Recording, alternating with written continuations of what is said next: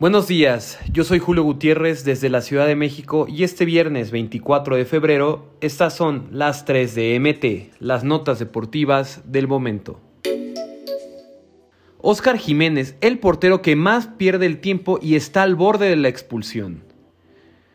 Oscar Jiménez es el arquero que más ensucia los partidos de este clausura 2023, retrasando el juego cuando tiene que hacer los saques de meta razón por la cual el cancerbero del América es el que más tarjetas amarillas ha recibido por esa conducta antideportiva al sumar cuatro.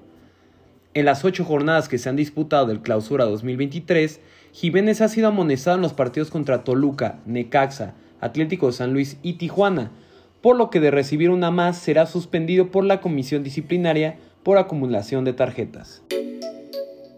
Rafa Puente y su baja efectividad como DT a evitar una crisis en Pumas.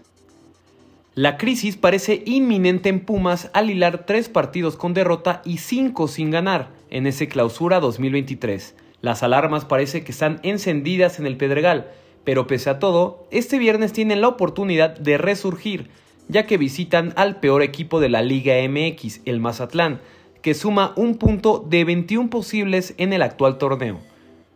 Sin embargo, hay factores que alientan poco en el panorama aureazul, porque de entrada no conocen el triunfo en tierras mazatlecas, ya que desde que el club surgió en 2020 en la Liga MX, los universitarios solo han podido sacar dos empates en el mismo número de visitas.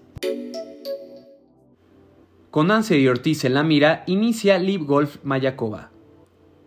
Con los mexicanos Abraham Anser y Carlos Ortiz entre los golfistas más esperados para el inicio del Leaf Golf League, este viernes arranca en México el Leaf Golf Mayacoba, que será el primer evento del PJ Tour de 2023 que se celebra fuera de Estados Unidos o Canadá.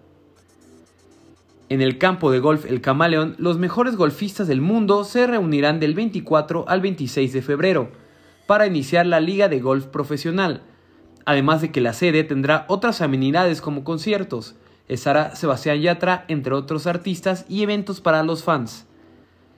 No hay duda de que la competencia será más que atractiva porque hay dos mexicanos participando, quienes incluso ya tuvieron la oportunidad de probar el campo y desde ya auguran un gran reto para este fin de semana en suelo quintanarroense.